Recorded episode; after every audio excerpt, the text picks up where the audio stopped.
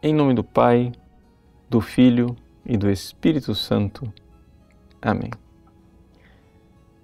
Meus queridos irmãos e irmãs, nós estamos na última ceia, no cenáculo, recolhidos na intimidade com os apóstolos e Jesus. E Jesus já anunciou uma série de realidades bastante perturbadoras para os seus apóstolos. Ele anunciou que ele vai partir, ele anunciou que Judas irá traí-lo, ele anunciou que Pedro irá negá-lo. E com tudo isso, os discípulos ficam agitados. E Jesus diz então: Não se perturbe o vosso coração. Mas é estranho que Jesus peça dos apóstolos aquilo que ele não fez. Por quê? Porque no capítulo anterior, no versículo 21, quando Jesus vai anunciar a traição de Judas, o Evangelho diz: Jesus ficou perturbado no espírito. Ora, se Jesus ficou perturbado no espírito, como é que agora ele diz para os seus apóstolos: não se perturbe o vosso coração? É porque existem duas formas do coração ficar perturbado. Uma coisa é quando eu, que tenho fé em Deus, confiança nele, que vejo que verdadeiramente Deus triunfa sobre o mal, olho para a minha história, para a história que está que eu estou vivendo e vejo que o mal está triunfando. Veja, meu coração está enraizado em Deus.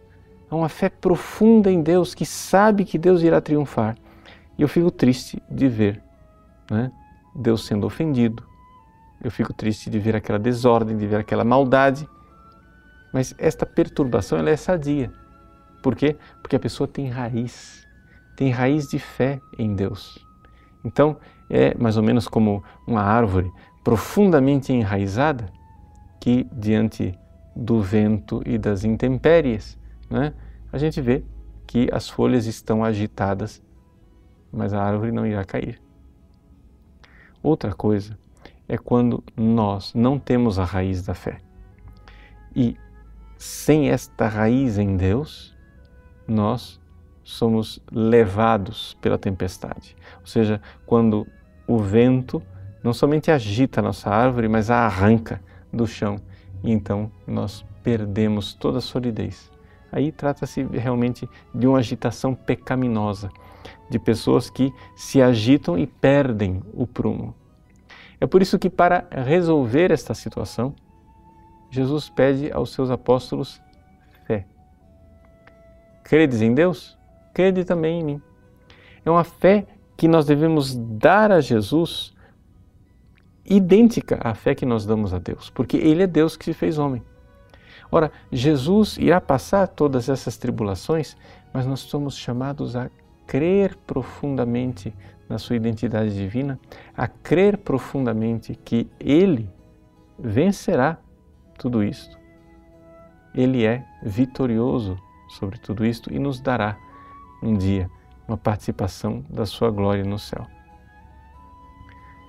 Jesus promete e diz que na casa do meu Pai existem muitas moradas. É interessante como a nossa fé na ressurreição de Jesus, na sua vitória sobre a morte, a nossa fé no céu em saber que existe um lugar para mim junto de Deus, tudo isso é capaz de fazer com que o meu coração tenha raízes profundas e as agitações da vida não chegam a atingir a profundidade da alma e a profundidade do coração. Em resumo, nós podemos dizer que os santos sofrem, sim, sofrem, mas sofrem de uma forma diferente das outras pessoas. Enquanto as pessoas que não têm fé é, são arrastadas pelos eventos e pelos acontecimentos, são como que destruídas e devastadas pela maldade, o santo sofre, porque ele é humano. Ele fica assim agitado, mas ele não perde a raiz, porque ele sabe, sabe que Deus irá vencer e a nós que permanecemos com Ele, Ele dará também a vitória.